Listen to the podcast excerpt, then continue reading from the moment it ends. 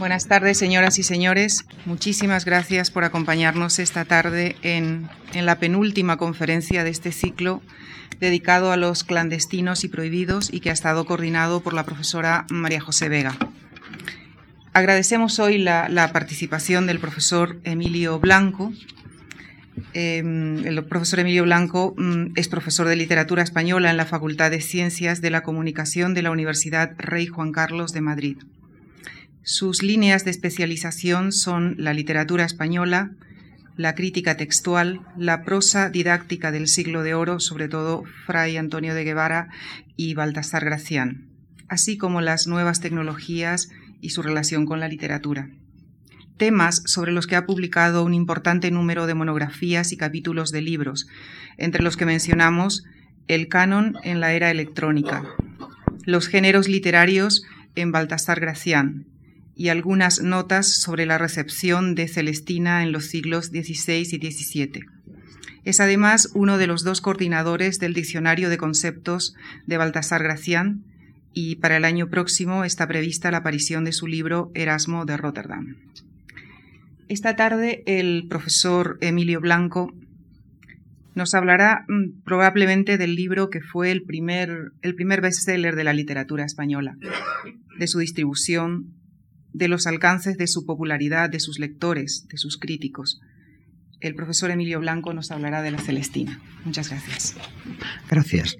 Mm, quería comenzar agradeciendo a la Fundación Marc la gentileza de invitarme a estar aquí a la profesora María José Vega que haya pensado en la Celestina y a todos ustedes su presencia.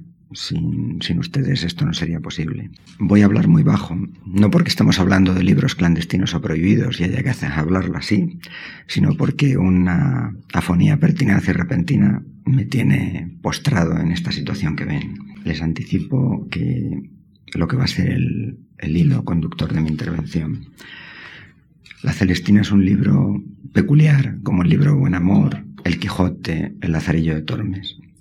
Tuvo lectores incluso antes de escribirse.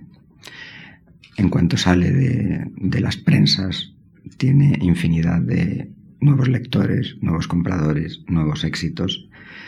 Y cuando al final de su vida, en el siglo de oro, la Inquisición decide por fin meterse con ella, ya era un poco tarde, el interés de los lectores ya no era como antes.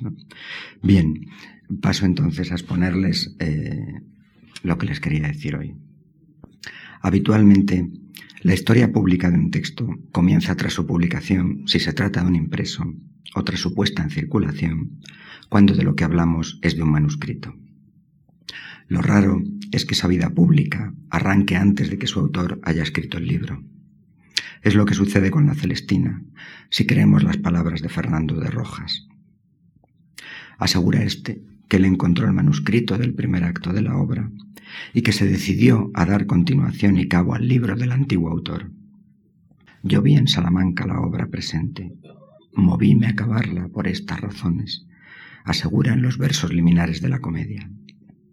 Previamente, en la carta del autor a un su amigo, Rojas detallaba mucho más acerca de ese hallazgo y lo que ello había supuesto para él.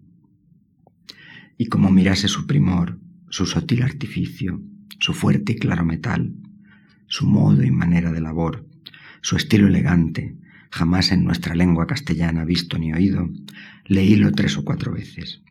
Y tantas cuantas más lo leía, tanta más necesidad me ponía de releerlo y tantas más me agradaba y en su proceso nuevas sentencias tenía. Vi no sólo ser dulce en su principal historia o ficción toda junta, pero aún de algunas de sus particularidades salían delectables fontecicas de filosofía, de otros agradables donaires, de otros avisos y consejos contra lisonjeros y malos sirvientes y falsas mujeres hechiceras.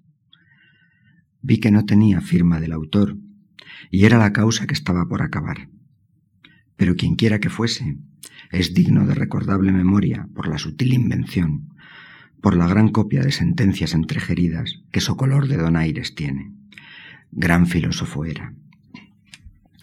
Si se cree la declaración, Fernando de Rojas habría sido, si no el primero, uno de los primeros lectores de ese acto inicial de la Celestina. Lector agudo, donde los hubiera en el siglo XV, analizó el manuscrito no con pericia de jurista, que lo era, sino de catedrático de gramática y de retórica, que no lo era. Porque no solo atiende a las cuestiones de forma y de estilo, junto con los problemas de contenido, sino que se preocupa de la autoría del libro y de su condición de inconcluso. No voy a parafrasear el texto que ya he leído. Basta con pensar en él para ver que junto con la lección de crítica literaria que ofrece Rojas, no sólo valoró lo que modernamente llamaríamos la macroestructura del texto encontrado. Vi no sólo ser dulce en su principal historia o ficción toda junta, sino también lo que hoy llamaríamos microestructura, las fontecicas de filosofía, los donaires, los avisos y consejos que aparecen taraceados en el conjunto del borrador.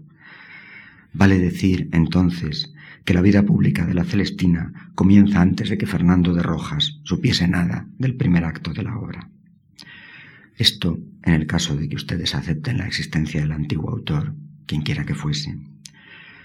Porque si no se cree la declaración anterior, que había un autor previo, entonces hay que otorgarle a Rojas el título de inventor del marketing editorial, al menos por lo que hace a la literatura española. Y si no creemos lo afirmado por Rojas, habría que recomenzar de nuevo este planteamiento y situar la cuestión en otros términos, aunque el resultado seguiría siendo parecido. La vida pública del libro habría comenzado antes de su salida de la imprenta. Se ha sugerido últimamente, con visos de acierto, que las copias manuscritas tempranas de la Celestina se habrían leído en círculos cultos almantinos, lo que habría generado un feedback entre Rojas y esos primeros lectores, originando modificaciones en el texto original de la comedia que se pueden apreciar parcialmente en el recientemente descubierto manuscrito de Palacio. La versión impresa del libro posterior ya no iría dirigida a esos lectores cultos de los círculos universitarios salmantinos, sino que estaría enderezada a otro tipo de público, el lector masa al que permitía llegar desde hacía bien poco tiempo el invento de Gutenberg. De ser cierta la hipótesis enunciada por la profesora Severin, de nuevo percibimos los tintes de genio en Fernando de Rojas, quien habría sido capaz de vislumbrar en la última década del siglo XV las inmensas posibilidades de un nuevo medio de comunicación de masas al servicio de la literatura en romance. Y todo ello al menos 30 años antes que otros autores españoles bien conocidos y en quienes esa conciencia está hoy fuera de toda duda. Todo lo anterior, quiero decir, que Rojas fuese lector de lo, de lo que luego sería su propio libro y que hubiese lectores iniciales de esas copias manuscritas, entra dentro de lo posible, seguramente también dentro de lo probable, pero no tenemos un testimonio fehaciente, una constancia documental de ello. De lo que sí ha quedado testimonio es de la existencia de un grupo de primeros lectores que tuvieron acceso a la comedia también antes de que ésta se publicase. Me refiero a los impresores. Una de las afirmaciones que no se han puesto en duda en la Celestina y casi todo lo demás se ha puesto en duda, es que eh, los argumentos o resúmenes eh, que anteceden a cada uno de los autos no son obra del autor, sino que habrían sido añadidos al texto por los impresores. Lo dice el propio Fernando de Rojas, que aun los impresores han dado sus punturas, poniendo rúbricas o sumarios al principio de cada auto, narrando en breve lo que dentro contenía. Una cosa bien excusada según lo que los antiguos escritores usaron. La conclusión que se puede sacar de este pasaje es doble. En primer lugar, que hay que contar, es obvio, a los impresores entre esos primeros lectores. El caso es interesante porque no se trata de lectores indefinidos, sino que al redactar los argumentos arrojaron luz sobre todo lo que sucedía en la obra de Rojas. ¿Por qué? porque cuando Rojas envía su texto a la imprenta en 1499, quizá algo antes, eh, el texto fue tratado según un uso establecido en la imprenta de la época. El impresor Fadrique Alemán de Basilea pensó que debía imprimirse como se había hecho antes con las obras de Terencio. Eh, esto lo prueba el hecho de que los grabados de la primera edición de la comedia eran una imitación directa de la edición de Terencio que había hecho Groninberg tan solo tres años antes en Estrasburgo. Esa habría sido la razón de incluir los argumentos de cada auto. Parece entonces que los primeros receptores de la Celestina ya entendieron la obra de Rojas dentro del molde genérico del teatro de Terencio y nunca como una obra de, como una novela o como una obra de ficción pese a estar compuesta en prosa. Pero además, si se comparan todos estos argumentos que acompañan a cada auto con el argumento general de toda la obra, ese al que se refería la profesora Rosa Navarro el martes pasado, surge una diferencia radical. El argumento general concluye así. Por solicitud del pungido Calisto, vencido el casto propósito de ella, de Melibea, entreviniendo Celestina, mala y astuta mujer, con dos sirvientes del vencido Calisto, engañados y por ésta tornados desleales, etc. Se aprecia claramente el uso frecuente de adjetivos expresivos de valoración moral, pungido, calisto, casto, propósito, mala y astuta mujer, criados desleales. Ese decidido esfuerzo de exégesis no se mantiene en los argumentos que preceden a cada auto. En estos solo nos encontramos descritos con detalle los elementos de la acción, los que nos llevan al desarrollo, al desarrollo de la obra. Veamos, por ejemplo, el del auto 14. Esperando Melibea la venida de Calisto en la huerta, habla con Lucrecio. Punto. Viene Calisto con dos criados suyos, Tristán y Sosia. Punto.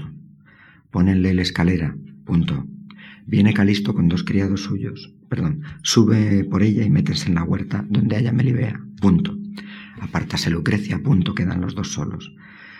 Si el argumento de la obra pone de relieve la intención moral de la Celestina, los argumentos individuales lo único que resaltan son eh, la trama. Tenemos aquí ya dos lecturas diferentes de la Celestina, una dominada por el sentido e intención del libro y otra de lectores a los que solo le interesa lo que ocurre en el libro.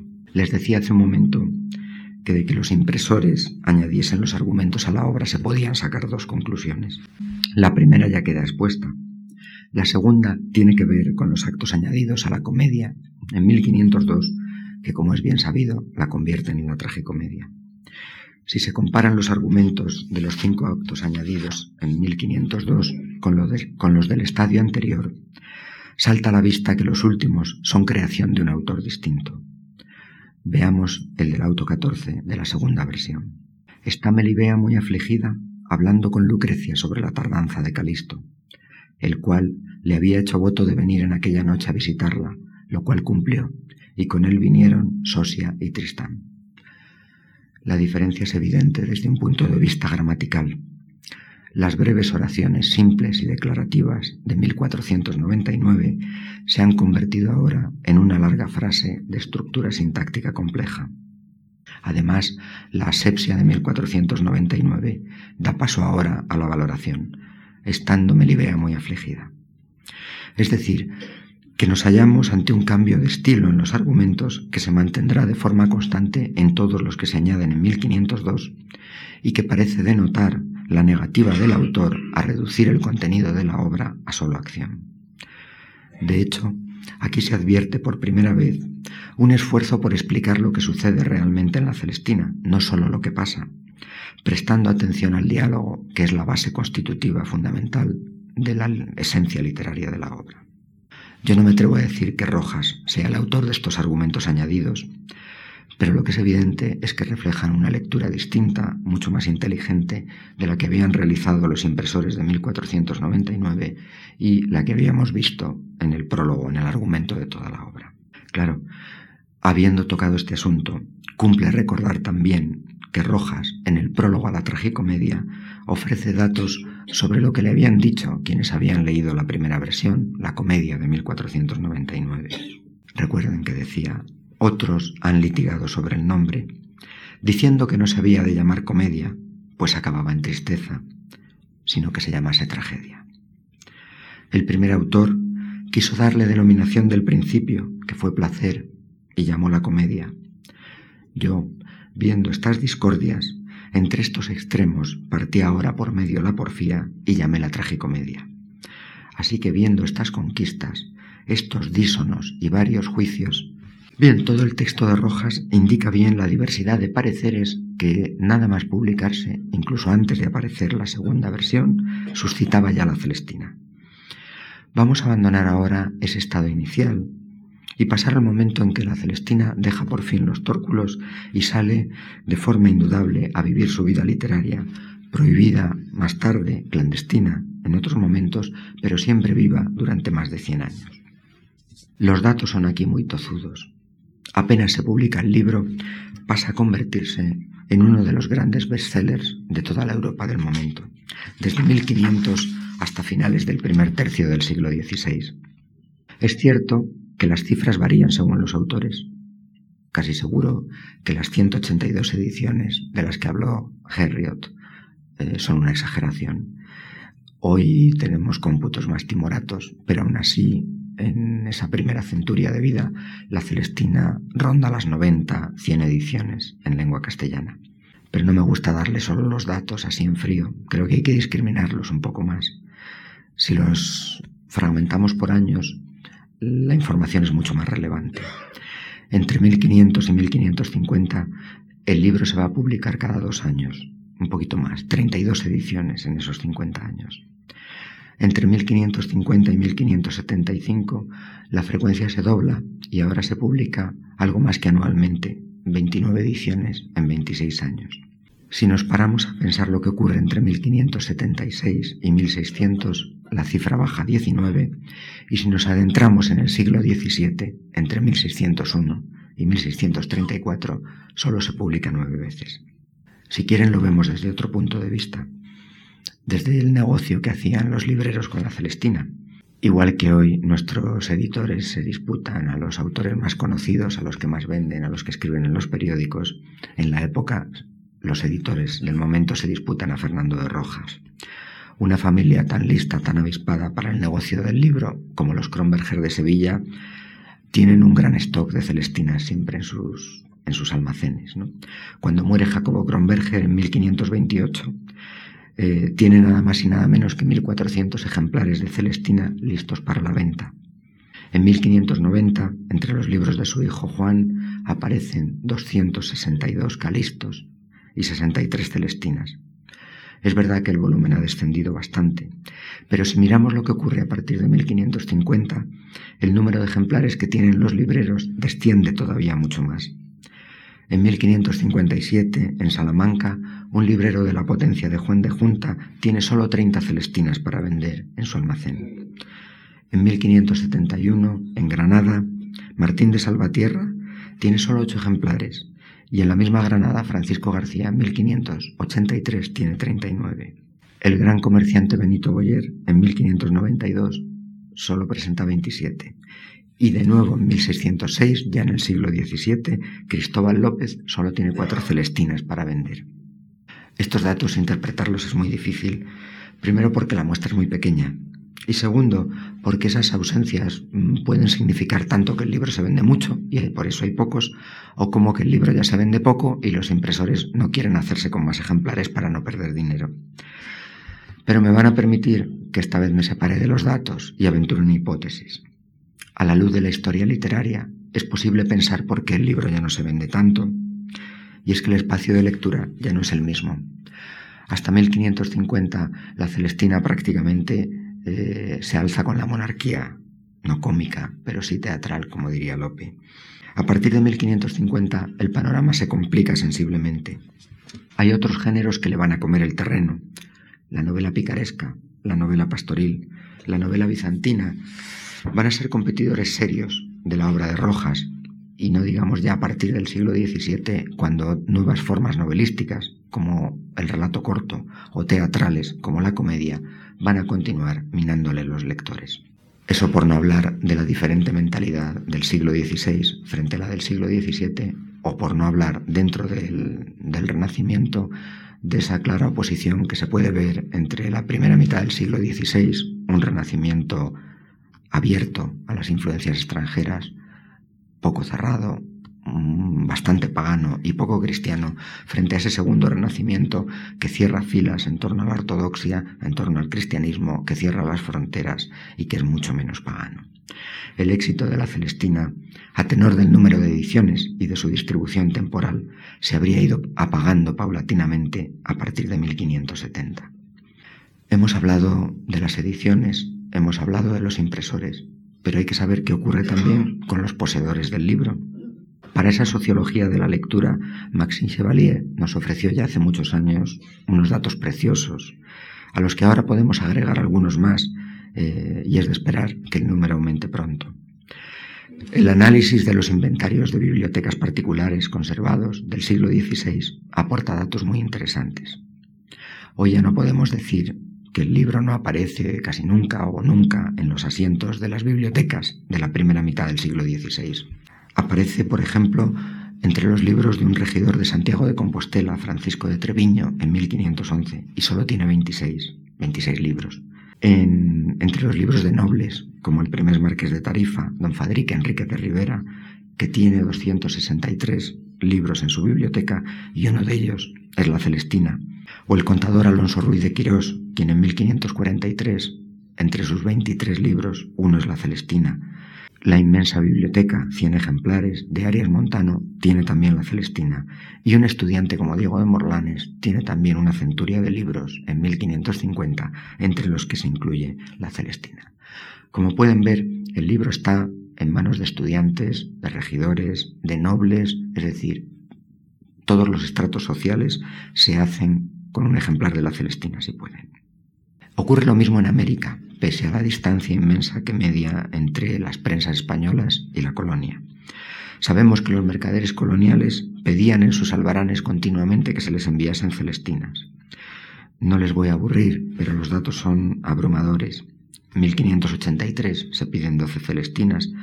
Eh, en las naves que llegan a México continuamente aparecen celestinas, en unos casos pedidas por los, por los comerciantes, en otros utilizadas para leer a lo largo de la travesía.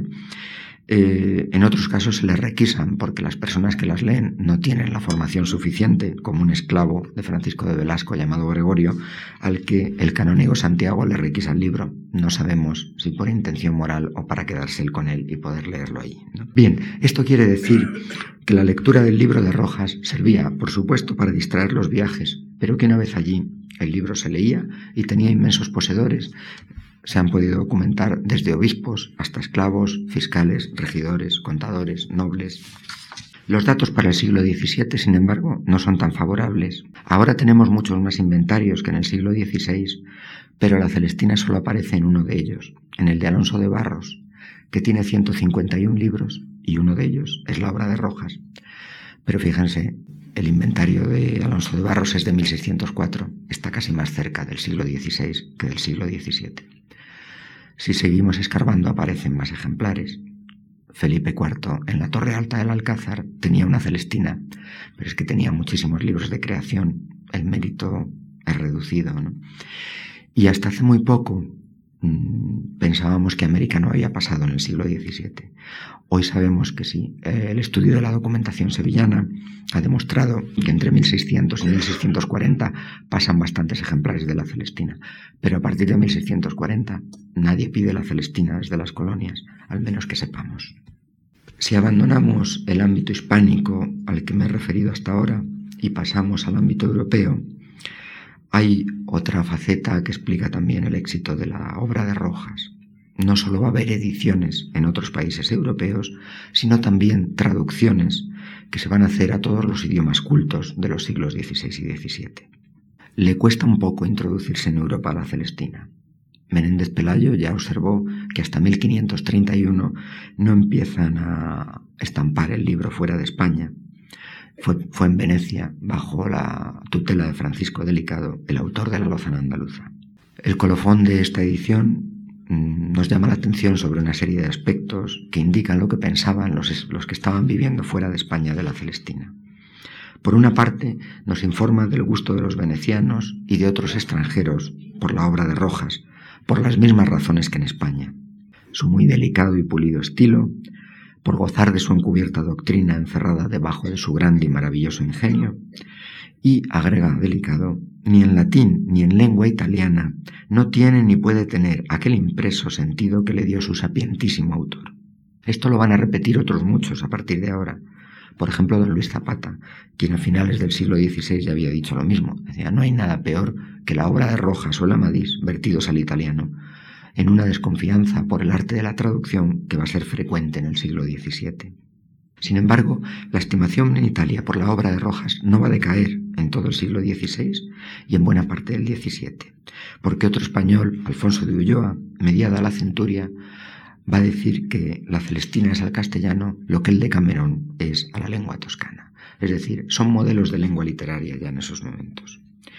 Y si las prensas venecianas surten a Italia de Celestinas en castellano, eh, la imprenta de Amberes las difundía en el norte de Europa, porque se hicieron al menos ocho ediciones en aquella ciudad, siempre zaga de las italianas.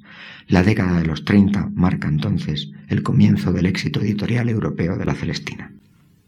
Los traductores son siempre lectores de la obra, suelen dejar sus impresiones en cartas, prólogos, piezas liminares, por lo que en no pocas ocasiones se convierten también en críticos, lo que nos da una idea de la recepción del libro en un ámbito distinto al español, al hispánico que había analizado hasta ahora. No me puedo parar en todas ellas porque son muchas, pero sí que me voy a detener en algunos de los pasajes más significativos. Abre el fuego, apenas iniciado el siglo XVI, la versión italiana del español Alfonso Ordóñez, que la termina en 1505, aunque no se publica hasta, 1506. Es una verdadera cabeza de puente, es la traducción que abrirá el camino del conocimiento de la obra de Rojas en Italia. Las farsas italianas, al igual que va a ocurrir en España con las versiones en castellano, van a copiar frases enteras, trozos enteros, van a imitar personajes, y los humanistas italianos van a quedar encandilados por el texto de Rojas. Después de los humanistas italianos, el influjo se extiende por toda Europa. Francia, Inglaterra, Alemania y Holanda van a ver diferentes versiones de la historia de los amores de Calisto y Melibea, adaptadas cada una de ellas, eso sí, a las condiciones socioculturales de cada una de estas naciones. Una de las traducciones más famosas es la alemana, que la hace Christoph Birsung, pero que la hace en dos, no en dos partes, sino en dos momentos.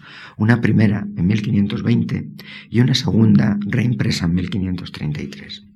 En la segunda introduce una serie de cambios, que no son errores que hubiese detectado en su primera versión, son más bien influencia de la reforma protestante que le llevan a retocar ciertos aspectos de la primera versión que no condecían, que no que no iban bien. Mm, pone además una introducción a la traducción eh, a, manera de diálogo entre dos personajes, Urbanus por una parte y Amusus por otro, en el que los dos interlocutores disienten sobre uno de los caballos de batalla de la obra, la utilidad moral de la, de la tragicomedia. No van a tener en cuenta para nada el valor histórico y literario de la obra. Pero en la dedicatoria, a un primo suyo, el, traductor repite con otras palabras las prevenciones sobre el fin moral del libro y su carácter mixto de tragedia y comedia. Tragedia, como tú sabes, es un género que tiene alegre comienzo y término triste. Tal es el presente libro. También se le puede llamar comedia porque nos muestra, entre burlas y veras, unos amores de dos jóvenes que se valen de sus criados y doncellas y describe en especial la perversa seducción de los rufianes y alcahuetas y otros diferentes lances y negocios de los hombres. Te envío esta tragedia, querido primo, como un presente muy adecuado a tu florida edad y a la mía, pues aquí podemos aprender lo que por experiencia no sabemos todavía, y librarnos así del peligroso mar de las sirenas y desconfiar de las malas mañas de los falsos servidores y de las engañosas palabras de las viejas hechiceras, que quieren arrastrarnos a la relajación y hacernos perder la flor de la juventud, que nunca se recobra, y enajenarnos de la voluntad propia y convertirnos en siervos de la ajena. Sucede algo parecido con la versión francesa de Jacques de la Bagdad, que se publica en 1560 y que se ha traducido teniendo la versión italiana de por medio, según confiesa el propio traductor. Lo más interesante de este caso es que el traductor es bastante traidor. No le gusta nada el tenor del libro, sobre todo el final, tal y como lo había concluido Rojas, y por tanto, en el auto 21 introduce un personaje nuevo, Aristón, hermano de Alisa, que discute con su cuñado pleberio y logra imponerle un punto de vista mucho más próximo a la ortodoxia cristiana que el pesimismo y la desesperanza del final que había escrito Rojas. Pleberio, en efecto, termina por darle la razón a Aristón. Tú me has devuelto la vida, dice, tú has disipado las espesas tinieblas en que el dolor precedente tenía mi espíritu ofuscado. El duro final ideado por Rojas queda totalmente descafeinado en la traducción francesa. Caso distinto es la versión inglesa. Hay que esperar a 1634, aunque parece que él había trabajado antes, y un traductor bien familiarizado con la literatura española, James Medi, traducido al castellano es un seudónimo, sería Don Diego puede ser. Eh, bien, pues lo hace a partir de una edición española en este caso, pero teniendo siempre a la vista las traducciones francesas e italianas anteriores. Lo primero que le ocurre al traductor es que se da cuenta que La Celestina es un libro un tanto peligroso para dirigírselo a los mecenas y a las esposas de los mecenas habituales suyos. Y por eso ahora se lo dedica a un político, a Sir Thomas Richardson, que primero va a ser portavoz de la Cámara de los Comunes y más tarde Justicia Mayor. El, cambio del destinatario implica ya una nueva lectura de la obra. El libro ya no es un libro de entretenimiento, sino que es un libro de los que los políticos pueden aprender algo. Como les digo, esta traducción es sumamente interesante porque introduce una serie de distingos muy interesantes sobre crítica literaria celestinesca me vi, como les digo, conocía muy bien la literatura española y no cae en el error de confundir la literatura picaresca con la literatura celestinesca, algo en lo que sí caían todos sus coetáneos y coterráneos, ¿no? Y señala que cuando se lee, eh, dice, es, es cierto que no puede decirse que sea una obra sin crímenes, sin cosas reprobables, pero sí se le puede encontrar la utilidad que la época le exige a los buenos libros. La heroína Celestina, dice, es mala, pero sus preceptos son hermosos. Sus ejemplos son perversos, pero su doctrina es buena. Su traje es roto y andrajoso, pero su mente está enriquecida con muchas sentencias de oro. Parece, por tanto, que impera la misma valoración que Rojas había visto en el primer autor, eh, el carácter filosófico de la obra.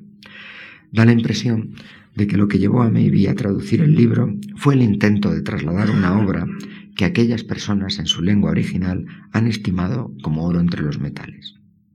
El estilo del original fue lo que llamó la atención a los varios traductores de la Celestina. Y no falta en esto de las traducciones quien procede por omisión. Sorprende que, estando tan cerca, con tanta relación, nuestros vecinos portugueses no tradujesen la Celestina hasta el siglo XX. Ustedes estarán pensando, claro, porque los portugueses entendían perfectamente el castellano y no necesitaban de traducción, como los italianos, que también entendían perfectamente el castellano. Pero si espigamos lo que nos dicen de la Celestina los autores del siglo XVI, quizá nos expliquemos por qué no la vierten al, portugués como habían hecho todos los demás países europeos. Y la obra no se vierte a la lengua de Camoens, porque desde, mil, desde bien pronto, desde 1539, se está justificando que no es una obra interesante. Joao de Barros, por ejemplo, en su cartiña dice que el idioma portugués, al ser de naturaleza tan honesta y casta, no puede acoger una obra tan grosera como la Celestina. Mención que parece del siglo XVII si estuviésemos en España, como veremos luego. Pero el colmo de la popularidad de un libro, lo que permitía asignarle el marbete de obra clásica a un texto determinado, era el hecho de que se tradujese al latín. Es lo que le faltaba a la Celestina, como había sucedido con tantas otras obras del siglo XVI español. Piensen, por ejemplo, en el reloj de príncipes de Fray Antonio Guevara, un tratado destinado en principio a la educación de príncipes que eh, con el paso del tiempo va a acabar vertido al latín, anotado y comentado. Si no quieren un libro didáctico, piensen en un libro de recreación, La Diana de Montemayor, que había pasado también en latín. Cito solo los dos casos, quizá más célebres, pero hay otros muchos que también se vierten en latín. Bien, pues en una fecha ya tardía, en 1624, el humanista alemán Caspar von Barth tradujo al latín la obra de Rojas, que se publica en Frankfurt en esa fecha, en 1624, con un título pedantísimo porno bosco didascalus latinos.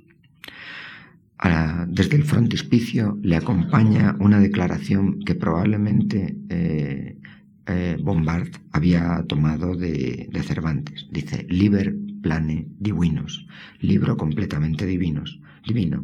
Recuerden que Cervantes, en los versos de Cabo Roto que anteceden el Quijote, nos había dicho que la Celestina era libro, en su opinión, divino, sin cubrirse más lo humano.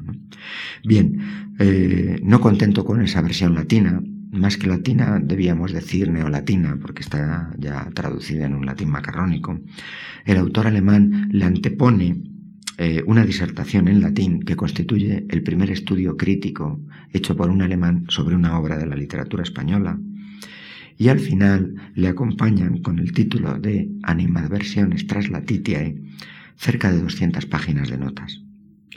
Sorprende tanto interés por la Celestina en un momento en el que el libro, lo vamos a ir viendo, está ya en franco declive. Pero eso se explicaría por una razón muy sencilla. A estas alturas, en la década de los 20, encontramos por toda Europa una serie de personajes que parece que han sido trasplantados desde el siglo XVI hasta la segunda década del siglo XX. Piensen en el atrabiliario Lorenzo Suárez de Figueroa, que se marcha a Italia, probablemente porque aquí no lo aguantábamos nadie, y se dedica a escribir libros que parecen escritos en 1560, 1570, ¿no? Son totalmente renacentistas. El caso de Caspar Bombard es exactamente el mismo, más que un hombre barroco, es un renacentista tardío, lo que explica su interés por la Celestina. Les he dicho que desde el momento de su publicación la Celestina es un bestseller. Lo había dicho Kate Winnon con muchos datos también hace muchos años, pero también en una de las obras más leídas de la época. Hay quien viaja con ella, si el licenciado Vidriera, antes de enloquecer, lleva en la faltriquera unas horas de Nuestra Señora y un garcilaso sin comento, libros de carácter edificador, eh, un talante tan mesurado como don Diego Hurtado de Mendoza, cuando se va en su embajada a Roma, se lleva dos libros que no son tan edificantes, eh, El Amadís y la Celestina conjunción ya en este momento de libros de caballerías y literatura celestinesca que va a ser habitual en todo el Renacimiento.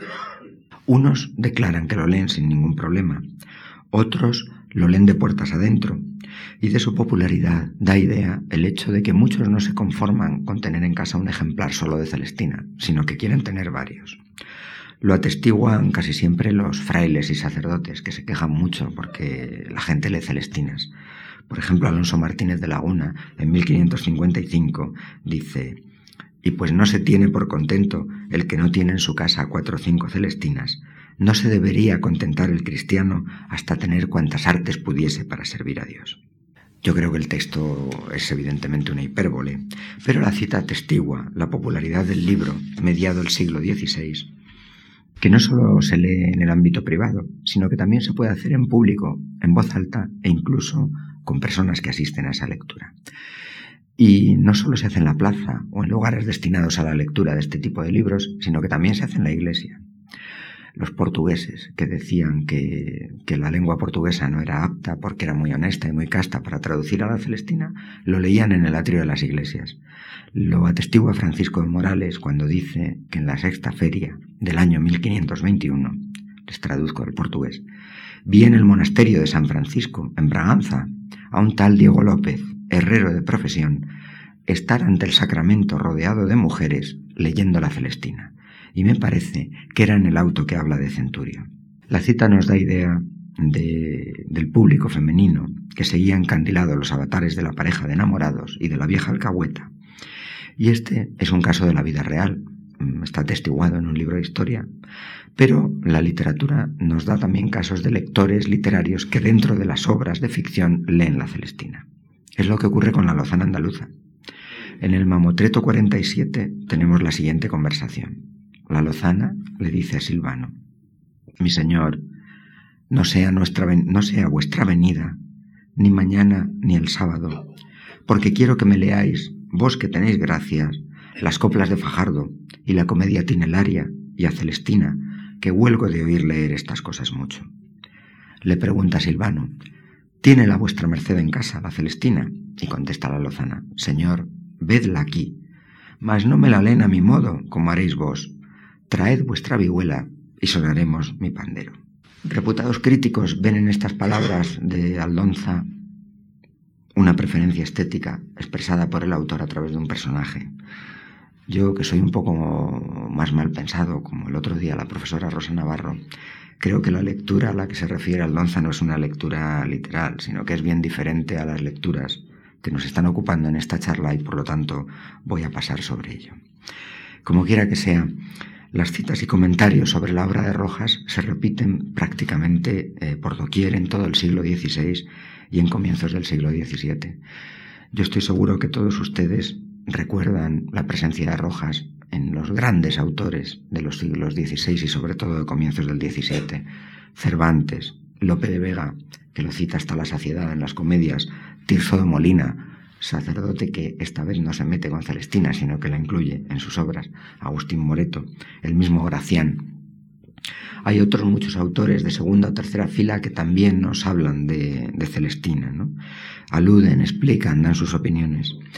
Por eso creo que no tiene sentido que ahora se las traiga todas juntas. Lo que sí creo que se debe hacer cuando se habla de la Celestina es agrupar, discriminar esas menciones.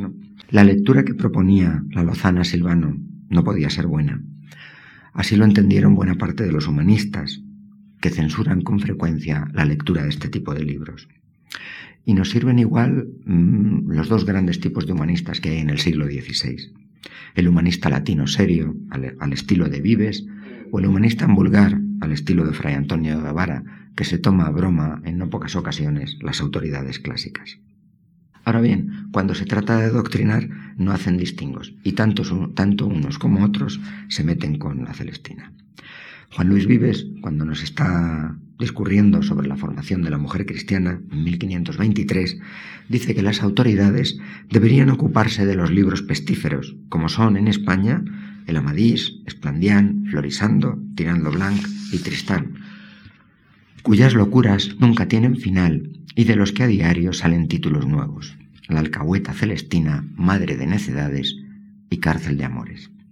Es verdad que a Vives parece preocuparle más la verosimilitud de estos libros, habla de locuras y de necedades, es decir, de la falta de verosimilitud, muy en línea con la defensa del tipo de literatura preferida por los humanistas, pero en definitiva les aplica el calificativo de pestíferos. La misma censura, con otros motivos agregados, la encontramos en los prólogos de un humanista en vulgar, Fray Antonio de Guevara, tanto cuando se dirige al emperador Carlos V como cuando su obra tiene un destinatario más amplio, los cortesanos, o cuando se dirige a la instrucción de novicios en el oratorio de religiosos. En el reloj de príncipes, publicado tan solo seis años después de la redacción del libro de Vives en 1529, el franciscano asevera, maldigo y reniego de muchos vulgares libros que hay en España, los cuales, como unos relojes quebrados, merecían echarse en el fuego para ser otra vez fundidos. Compasiones de ver los días y las noches que consumen en leer libros vanos, es a saber, a Amadís, a Prima León, a Duarte, a Lucrecia, a Calisto, con la doctrina de los cuales osaré decir que no pasan tiempo, sino que pierden el tiempo, porque allí no aprenden cómo se han de apartar de los vicios, sino qué primores tendrán para ser más viciosos. Bueno, lo que calla Fray Antonio es que estos libros de entretenimiento les quitan lecturas a los suyos, a los que él escribe para educar en la corte. Y yo no sé si les cocía más eso o el hecho de que los libros estos tuviesen malos modelos morales, ¿no?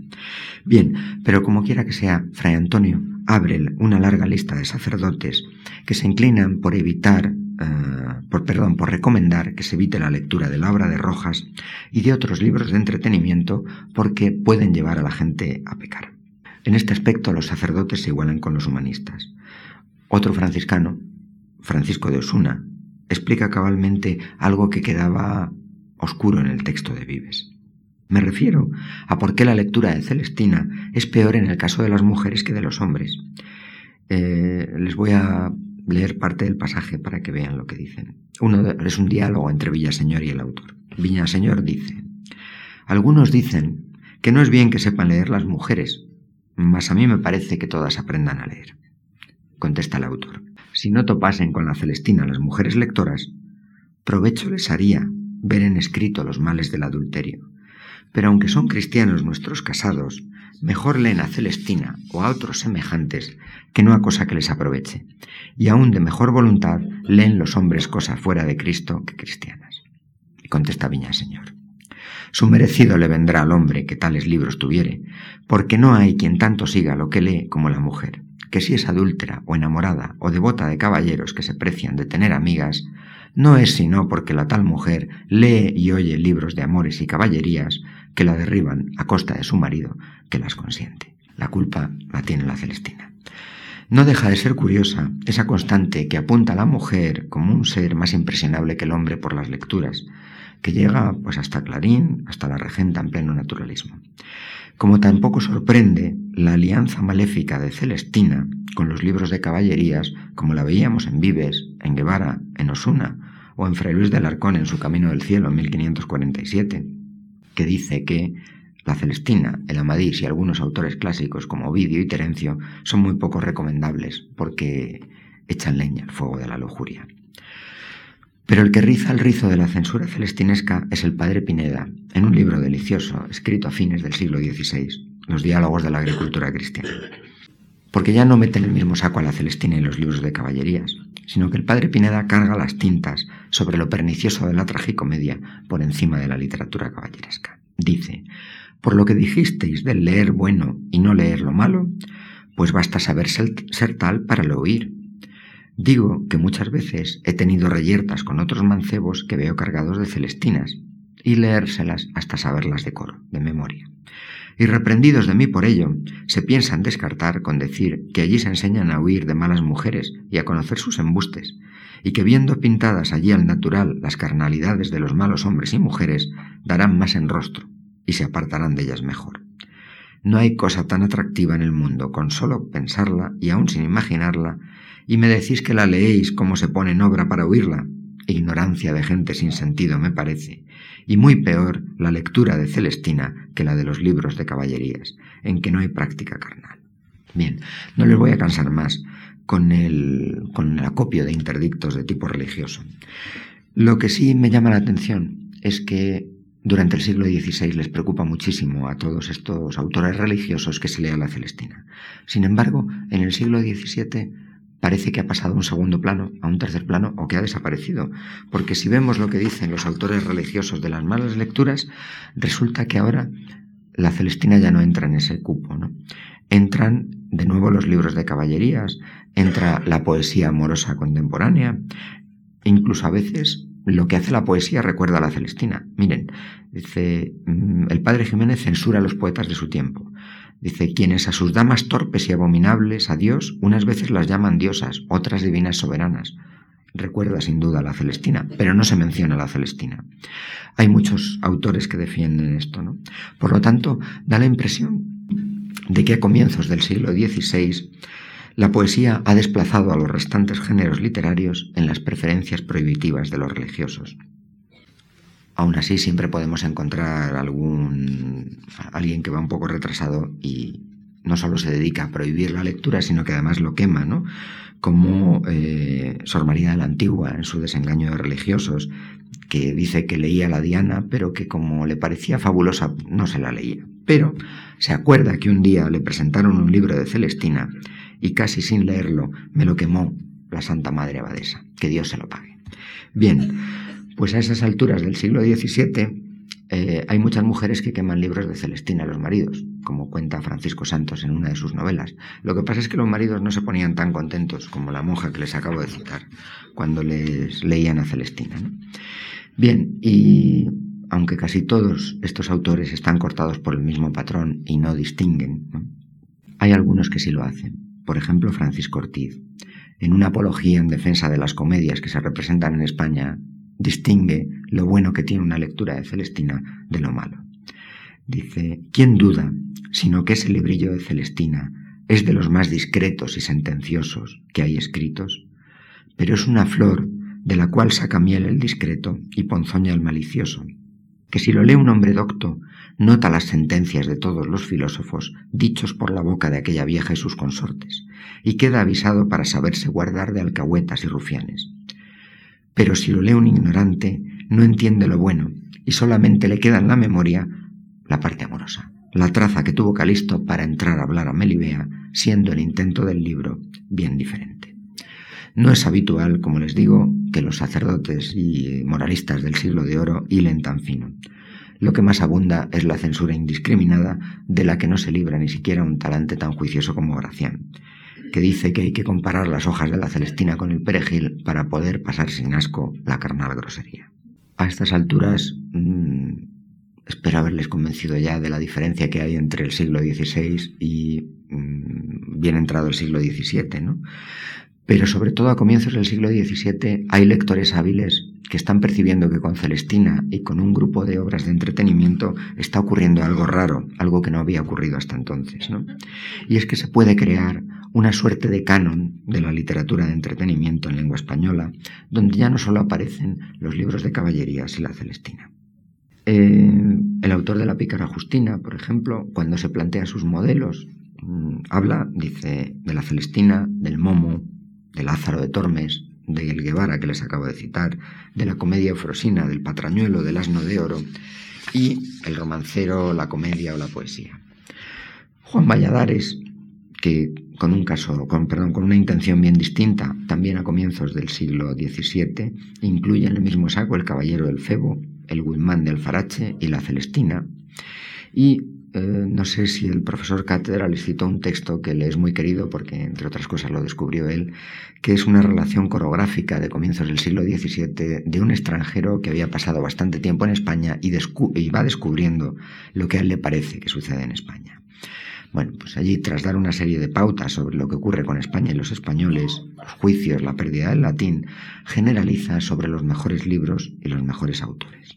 Habla de algunos de esos libros en romance y al llegar a, la, a, los libros de entretenimiento dice, libros de caballería y de entretenimiento hay muchísimos, y los más de ellos impertinentes, aunque hay algunos muy lindos o a lo menos bien recibidos, y son La Celestina, Lazarillo de Tormes, la primera parte del Pícaro, es decir, el Guzmán de Alfarache, y Don Quijote de la Mancha. Es decir, que a comienzos del siglo barroco, quizá pocos meses después de conocerse la obra de Cervantes, alguien ha percibido ya la serie de libros picarescos y junto con ellos la presencia del libro de Rojas, como puntales básicos de la literatura de entretenimiento. La asociación no es aislada, no se da solo en España, se da también en el extranjero y se da también entre los teóricos. En 1631, Francisco de Araoz mmm, escribe un tratado de bene disponenda biblioteca, es decir, cómo hay que organizar correctamente la biblioteca.